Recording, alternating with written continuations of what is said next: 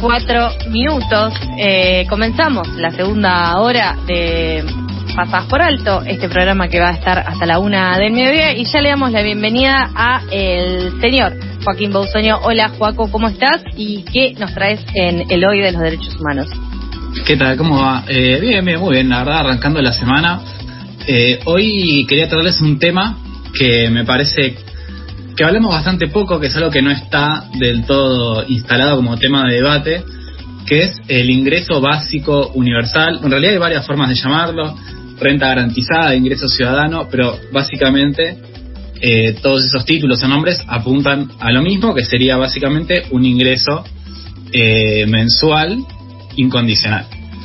Eh, lo vengo a tratar hoy porque cada vez es más notoria en el mundo la falta de empleo, eh, empresas incluso como WhatsApp mueven miles de millones de dólares con solo 54 empleados y se estima que más o menos... 54 WhatsApp. Imagínate que dentro de 20 años se estima que el 40, que el 40% de los empleados, de los empleos digo, van a ser sustituidos por máquinas. Yo igual creo que el empleo de locutor o de conductor Va, sí, Pero Carlos tiene matricular, yo soy una chorra, o sea, puedo seguir choreando cuando haya máquinas locutoras, eso seguro, pero... Sí, pero bueno, claramente hay un problema que el capitalismo actual no garantiza un empleo para todas las personas e incluso cuando lo hace, las condiciones en las que se trabaja muchas veces están lejos de ser ideales y de cubrir las necesidades básicas para una vida digna. Sí, también eh, sucede esto que digo, eh, avanza mucho la tecnología a un nivel demasiado rápido y en general las personas no llegamos a estar, eh, digamos, al ritmo acorde a esos avances. incluso pensando en, tareas, no sé, digo, eh, hasta carreras tradicionales como ser contador, ser abogado, como que implica también una actualización constante de los distintos sistemas que se utilizan, que muchas veces hasta en esas carreras incluso te quedas atrás, ni hablar la gente que tal vez eh, no tiene una profesión y bueno, se dedica a algún oficio.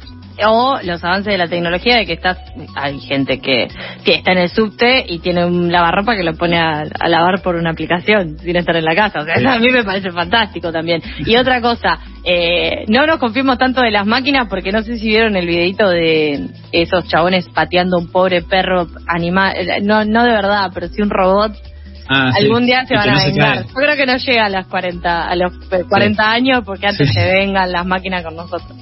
Pero bueno, desalentador eh, por lo pronto.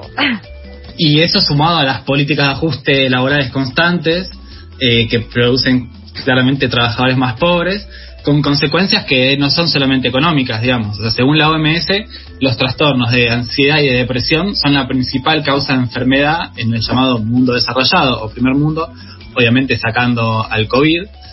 Entonces, yo les quería proponer de qué, se, o sea, de qué serviría y en qué consiste esta política de ingreso ciudadano universal e incondicional, o IQI por las siglas, que bueno, es una propuesta que tiene dos ejes. El primero implica un establecimiento de una política estatal que reconozca el nuevo derecho humano de toda persona habitante del país a recibir una transferencia económica mensual por parte del Estado que sea suficiente para garantizar los ingresos tales que los coloquen en un principio en un estatus por encima del umbral de la pobreza.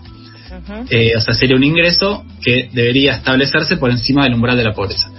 Con el fortalecimiento de esta política se alcanzarían los montos necesarios para el ejercicio de una soberanía política con independencia de sus ingresos, su condición laboral, su edad, sin importar con quién viva, sin la exigencia de cumplir ninguna contraprestación, ni previa ni posterior, es decir, que eh, no estaría mediada ni subordinada a ninguna condición o circunstancia individual, familiar, social o ambiental. O sea, es incondicional y el único requisito es ser una persona. El segundo punto central. Cumplo. sí, por, por, por ahora los cumplo. El segundo punto central del ingreso ciudadano se relaciona con los cambios estructurales que hay que tener en el sistema impositivo y productivo que deben realizarse tanto para financiar la propuesta como para recapturar el ingreso que se otorga a las personas que por sus propios ingresos no, eh, no necesitan el ingreso, el, el IQI.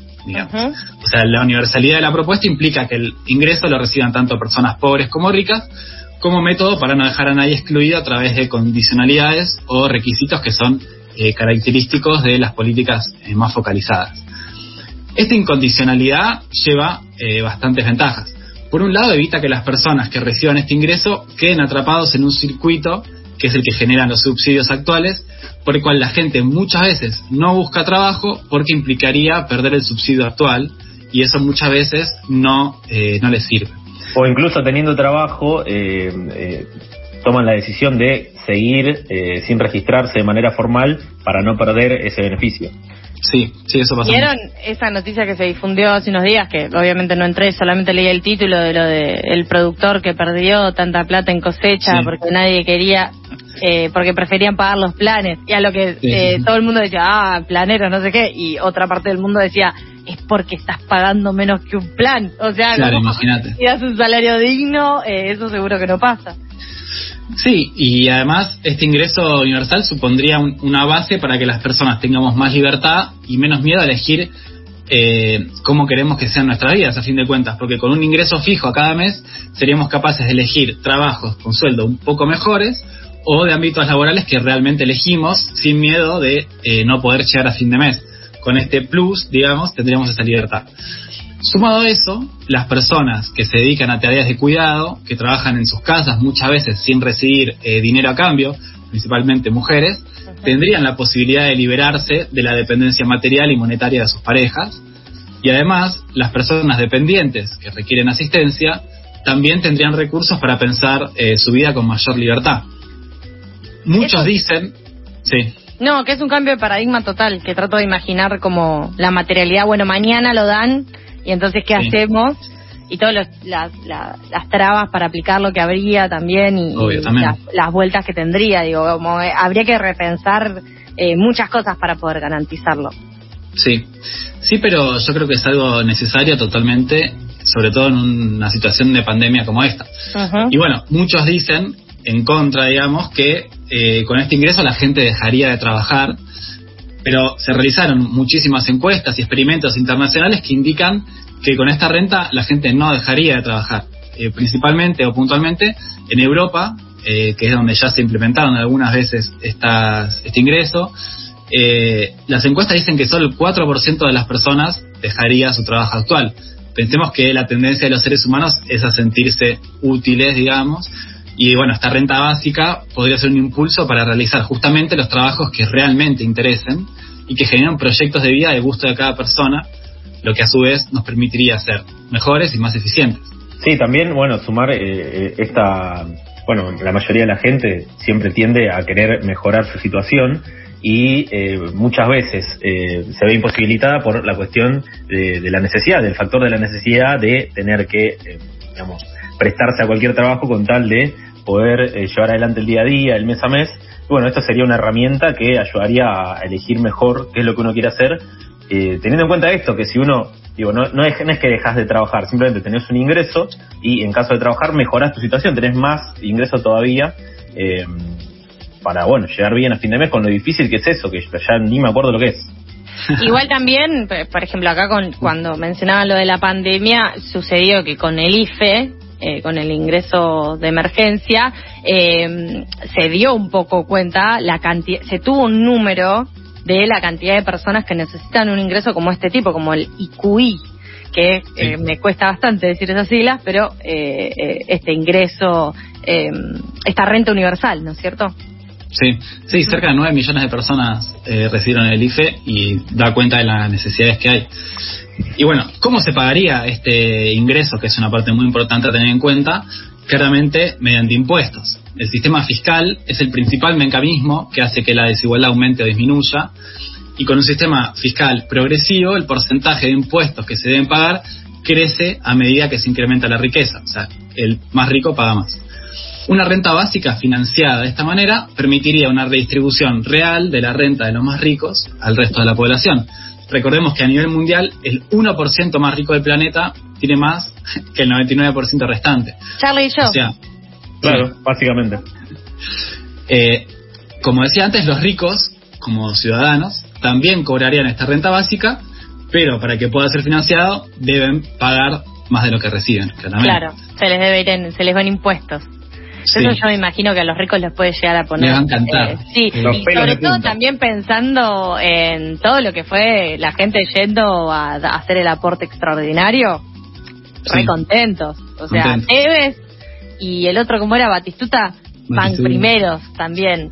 Pero esto también, eh, vos planteás un sistema eh, tributario em, progresivo, ¿no es cierto? Que eso está bien lejano de lo que tenemos aquí. Sí, lo que pasa en nuestro país eh, es que los niveles de pobreza, de indigencia y desigualdad se, encuentran claramente relacionados a un sistema impositivo sumamente regresivo. este, las soluciones estructurales a estas cuestiones implican claramente reestructurar la distribución de cargas y aportes de los integrantes de la sociedad en el marco eh, impositivo. O sea, es notable en, nuestro sistema tributario la falta de inequidad porque la recaudación proviene mayoritariamente de impuestos a los consumos. El 10% más pobre de la población participa más en el pago de impuestos que en el reparto de ingresos. Y bueno, quería hacer una, leve digresión pero para contar un poco el que el carácter regresivo de este sistema impositivo se debe principalmente a tres características que son las que se apuntan a cambiar. Por un lado está sustentado de impuestos indirectos que no se ajustan progresivamente la capacidad de pago de los contribuyentes. Los impuestos indirectos sería el IVA, que pagamos todo lo mismo, digamos, o sea, eh, sin importar sus ingresos, todos pagamos el mismo impuesto, eh, mientras que los directos son los que se ajustan a las ganancias de cada uno. El segundo problema es que el impuesto a las ganancias no es lo suficientemente progresivo, están mal ajustadas las categorías y los sectores de menos ingresos pagan de más y los sectores de mayores ingresos pagan de menos. Y por último, el gasto tributario es muy elevado y está caracterizado por muchísimas eh, exenciones o privilegios eh, fiscales a los sectores de mayores ingresos. Este, eso es muy evidente. Y bueno, con relación a la pobreza en nuestro país, que es algo a tener en cuenta y es algo que eh, esto viene a solucionar, he leído que se lo llama como la vacuna contra la pobreza, no sé si están así, pero... Y pero ahora está medio trending topic el tema de vacunación, entonces viste cómo es el marketing. La pregunta sería cuánto tiempo hay entre una dosis y la otra, ¿no? Claro, ojalá que sea todos los meses. Este, bueno, el último, bueno, el informe del INDEC en realidad sobre la incidencia de la pobreza y la indigencia en 31 aglomerados eh, urbanos que informa los resultados del último semestre del año pasado, informa que la pobreza alcanzó el 31% de los hogares y el 42% de las personas, es un montón, y que la indigencia llegó al 10% de las personas. Más de la mitad, casi el 58% de las personas de 0 a 14 años son pobres. Eso es un número que hay que tener en cuenta. Y además, algo a tener en cuenta sobre nuestro país es que la lógica de inclusión por el empleo supone un problema estructural para pensar en otra política social. En primer lugar, teniendo en cuenta las limitaciones estructurales de nuestra economía para generar empleos de calidad necesarios, se vuelve una fantasía de realización bastante improbable, al menos a corto y largo plazo y mediano plazo, digamos, generar empleos de calidad. Y por otra parte, carga sobre la persona los problemas de empleabilidad, eh, la referencia a una supuesta falta de cultura del trabajo expresa una visión para mí muy sesgada y falaz del asunto. Y en tercer lugar, genera un problema de calidad de las respuestas, porque abandona toda pretensión de universalidad en la prestación para aceptar diferencias en la función de las categorías ocupacionales. Esas diferencias generan una mercantilización que relaciona directamente a los derechos sociales con la participación del mercado. Entonces, eh, me perdí. Pero sí, hay hoy en día dos propuestas para instalar esto en el país. Eh, una de Claudio Lozano, que es el director del Banco Nación, y otra de Daniel Arroyo, que es el ministro de Desarrollo Social, que tienen propuestas diferentes pero apuntan básicamente a lo mismo. Por un lado, Lozano, el presidente del Banco Nación, envió junto a dirigentes de su partido una propuesta pública eh, donde insta al presidente a mantener una asignación universal por hijo, eso se mantiene, y crear, sumado a eso, un ingreso básico universal, cuyo valor será aquel que establezca la línea de indigencia calculada por el INDEC. Como decía al principio, este ingreso tiene que ser sí o sí por encima de la línea de indigencia para cubrir eh, las necesidades de hambre de, la, población. Esto estaría, o sea, si, aplicaría para todas las personas adultas entre 18 y 65 años que se encuentran en situación de informalidad y desempleo. O sea, no es tan universal como venía planteando yo, pero bueno, una vez que se hubiera en la práctica, una cosa es la teoría, otra cosa es la práctica, eh, así se, se empezaría. Y aparte, ¿quién está, ¿quién está registrado en blanco en un empleo hoy en día? O sea, eso ya quedó eh, de modé, me parece. y es difícil. Es bastante difícil. Sí, el valor sería, a valores de hoy, de unos 8.500 pesos mensuales y abarcaría a las 9 millones de personas que estaban cobrando el IFE, Sí. básicamente. Eh, además, esta medida estaría acompañada de un salario de empleo y formación que tendría el valor del salario mínimo vital y móvil, que absorbería el programa Potenciar Trabajo y Progresar que se llevan a cabo hoy en día y que estaría asociado, según Lozano, a la creación de 4 millones de puestos de trabajo en una red de empleo garantizada por el Estado. Como ampliar- una junta de varias políticas. En Claro, sí, sería como un paquete que reestructuraría todo eso. Pero para ampliar un poquito más estas tres medidas, que serían la UH, el ingreso universal y el salario de empleo y formación, vamos a escuchar un audio de Lozano que decía lo siguiente. Y estas tres eh, medidas darían como resultado la posibilidad de, por un lado, resolver la problemática social, porque estaríamos eh, garantizando un piso alimentario, una Argentina libre de hambre, y por otro lado, este, cuatro millones de puestos de trabajo. No solo contendría la situación social, sino que además sería un instrumento, un shock de consumo, porque esto habilitaría un aumento importante de la demanda, que ciertamente impactaría de manera positiva en el desarrollo de la actividad productiva ocupando la capacidad ociosa, que es algo que viene siendo cada vez más necesario eh, y que se viene observando por el hecho de que se va debilitando la recuperación de la actividad económica de la mano de que el mercado interno anémico de una Argentina con la mitad de la población en situación de pobreza efectivamente termina ahogando la recuperación. En su cuenta de Twitter, Lozano aclaró que el presidente de la Nación recibió el programa de manera muy positiva y que para que se pueda llevar a cabo este programa se necesita de una inversión del 2.9% del PBI, por lo que Lozano aseguró que es algo bastante razonable y financiable. Este llamado ingreso básico universal sería distinto a lo que vengo eh, planteando, pero es un comienzo. En lugares donde se implementó muchas veces se hizo de esta manera así progresiva y después se fue ampliando. ¿Y se plantea como salida la excepcionalidad de la pandemia? O sea, yo por lo que escuchaba sí. en el audio... Eh, Sí. En un principio sí, en los países en los que se implementó, eh, por ejemplo en Alemania, eh, si, si no me equivoco en 2014 o en Canadá, eh, fueron en momentos eh, críticos de crisis, no sé si es algo para mantener a largo plazo, pero bueno, tiene dos objetivos claros que son mejorar el poder adquisitivo de los ciudadanos con esta renta fija y también incrementar el consumo interno. Es algo que, que es básico de la economía la cuenta... que es que un ingreso de este efecto, o sea, de este, de este monto tendría un efecto multiplicador para activar esta economía interna. Por otro lado, tenemos la propuesta de Daniel Arroyo, que propone algo similar, pero con contraprestaciones. Eh, para ampliar un poco más, lo vamos a escuchar a Daniel explicando su propuesta en el siguiente audio. La Argentina tiene que ir a un ingreso universal de base. Hay cerca de 3 millones de personas con dificultades de trabajo. Eh, creo yo, y he escrito sobre eso, que la Argentina tiene que construir un esquema de un ingreso de base con contraprestación laboral. Más allá de lo que creo yo, es lo que dice la CEPAL, lo que dice Naciones Unidas. Es el debate en América Latina, lo está haciendo España, lo está haciendo Alemania, lo está haciendo Israel. Hoy no hay condiciones fiscales para hacerlo en inmediato, pero es un debate que hay que darse para los próximos años, partiendo de la idea de que todo apoyo económico que da el Estado tiene que tener contraprestación laboral, tienen que ser personas que se capaciten, que trabajen, eso es lo que estamos haciendo hoy con el programa Potenciar Trabajo, o que accedan a máquinas y herramientas para desarrollar su propia tarea, su propio emprendimiento.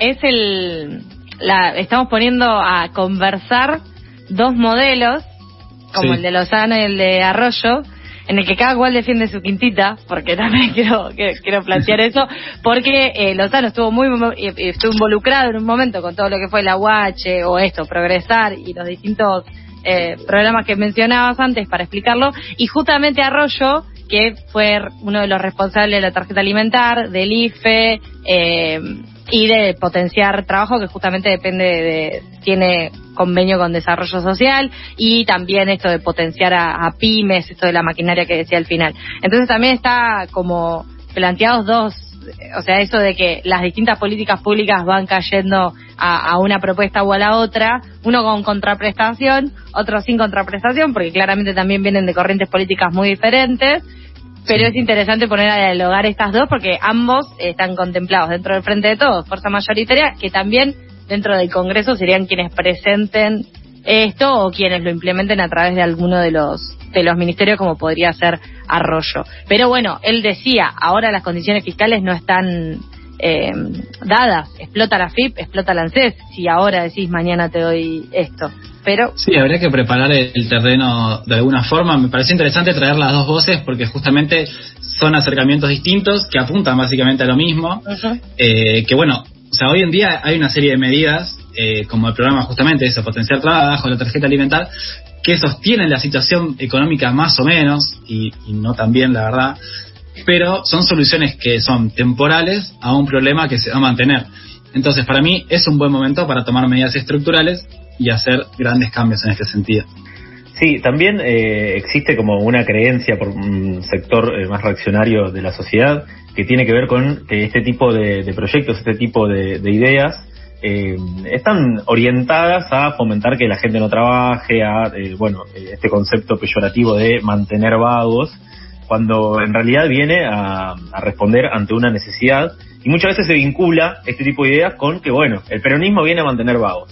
Pero también esto, este, esta idea se plantea instalar en otros países, no solo aquí en Argentina. Sí, sí, como decía Arroyo, en Alemania, en Israel, eh, se está haciendo. Si recuerdan, Trump lo hizo, le depositó no me acuerdo cuántos Trump miles de lo dólares. hizo. Perdón, y medio decían que estaba peronizando. Eh, o sea, esto se aplicó en muchos lados, no solo en Latinoamérica. En Chile también, por ejemplo, el año pasado, en enero del año pasado, eh, la Cámara de Diputados recibió el trámite de una iniciativa parlamentaria para reformar la Constitución e incluir este ingreso universal como un derecho básico para toda la ciudadanía. Eso igual quedó medio en stand-by, todavía se sigue impulsando el proyecto, pero no se, no se activó. Incluso en Brasil está eh, le- legalizado, digamos, en 2004, se aprobó una ley que lo instituyó, pero eh, la implementación quedó suspendida. Eh, no se sabe, o sea, obvia- obviamente Bolsonaro no es algo que esté pensando hoy en día, pero quizás eh, en un futuro se vuelva a activar. Y el caso más reciente es el de Colombia, que en marzo de este año eh, se eh, radicó en el Senado un nuevo proyecto de ley sobre la renta básica, eh, que en junio, o sea, el mes pasado, la alcaldesa de Bogotá anunció que lo va a implementar casi para un millón de familias, que sería, o sea, bueno, sí, casi un millón de familias, que es un montón de personas, que sería una aplicación progresiva, esto como estaba contando, eh, no es de carácter universal en esta primera etapa, sino que va de a poco, pero sí sería incondicional, permanente y suficiente para no ser pobre. Voy a decir algo que es medio una obviedad. Cuando Charlie estaba diciéndolo lo de esto del peronismo, mantiene vago, qué sé yo, hasta ahí, porque ya tuvimos esta discusión, yo en esa discusión me fui un poco de boca, dije unas cosas que son muy ciertas pero que no reproduciré ahora, de que el peronismo históricamente reproduce que el trabajo dignifica, así que tampoco sería que, o sea, es más, la línea peronista dura es lo que dice Arroyo, me parece a mí. Lo que estamos viendo y lo que estamos eh, atravesando es justamente una nueva reconfiguración del capitalismo, porque en cierto punto, y hablo y se me empiezan a juntar las manos, pero lo que quiero decir es que en cierto punto lo que está eh, en jaque y que nuevamente se reproduce, se autorreproduce y sigue sobreviviendo, es este tipo de capitalismo que también nos está haciendo estallar el mundo, ¿no es cierto? Entonces, estallar el mundo, estallar a nosotros. Entonces, el problema no sería qué sistema político ahora genera distintas enmiendas o va tapa- atando con alambre esta sostenibilidad del capitalismo. El problema sería decir, bueno, eh, tenemos un 40% de, de pobres, un 10% por debajo de la línea de la indigencia, y eso sería lo único a lo que trataría directamente de apuntar algunas de estas propuestas y que se llevan a cabo. Pero bueno, Sí, me parece claro. como que nunca hay que dejar de hablar de la estructura en cierto punto, porque si no, ¿para qué? ¿No es cierto? Sí, sí, o sea, esto no es una crítica y una intención de reformular el capitalismo porque o de tirarlo abajo, porque es algo que, que se mantiene justamente y que se va a mantener probablemente por mucho tiempo, es justamente a tratar, tratar de, de reformularlo desde adentro. Sería un estado de bienestar, como se aplicó después de la crisis del 29, eh, que nada, intentaría poner el acento en una garantía de acceso igualitario, incondicional y desmercantilizado eh, y de calidad y la protección social. Para ir cerrando, eh, yo quería agregar que este es un debate que es está pendiente en nuestro país. No es algo que se hable mucho, pero como vieron es algo que se, igual se está proponiendo desde el Senado de los diputados.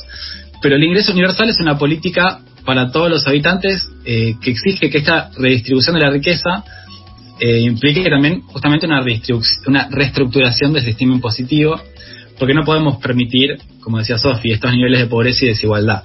Este ingreso sería parte de esta solución. Eh, y la renta básica es, en definitiva, una herramienta que nos permitiría a todas las personas tener un mínimo de libertad para poder aportar a la sociedad, como cada uno sepamos hacerlo mejor, eh, viviendo una vida más tranquila, más feliz y alejada de las inseguridades económicas que nos ahogan día tras día. Fue increíble, Joaco, empezaste medio como lo de la renta universal y que, bajó en trabajar, pero lo cerraste con un cierre muy optimista, así que te agradecemos un montón. Antes de despedirte, quiero invitarte, invitarles a quienes nos están escuchando y hacer un poco de autobombo porque estamos en FM La Tribu, en esta casa con parlantes, y les voy a recomendar algo en particular.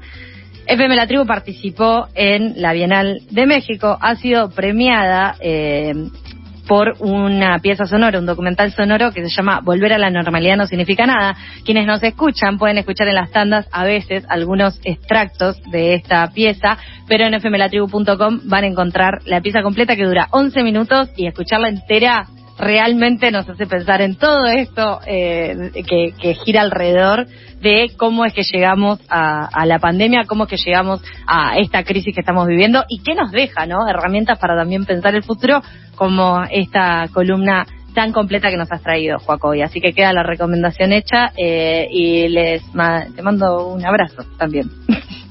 abrazo.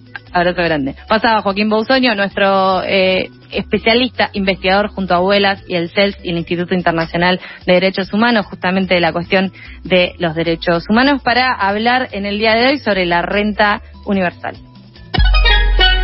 Seguimos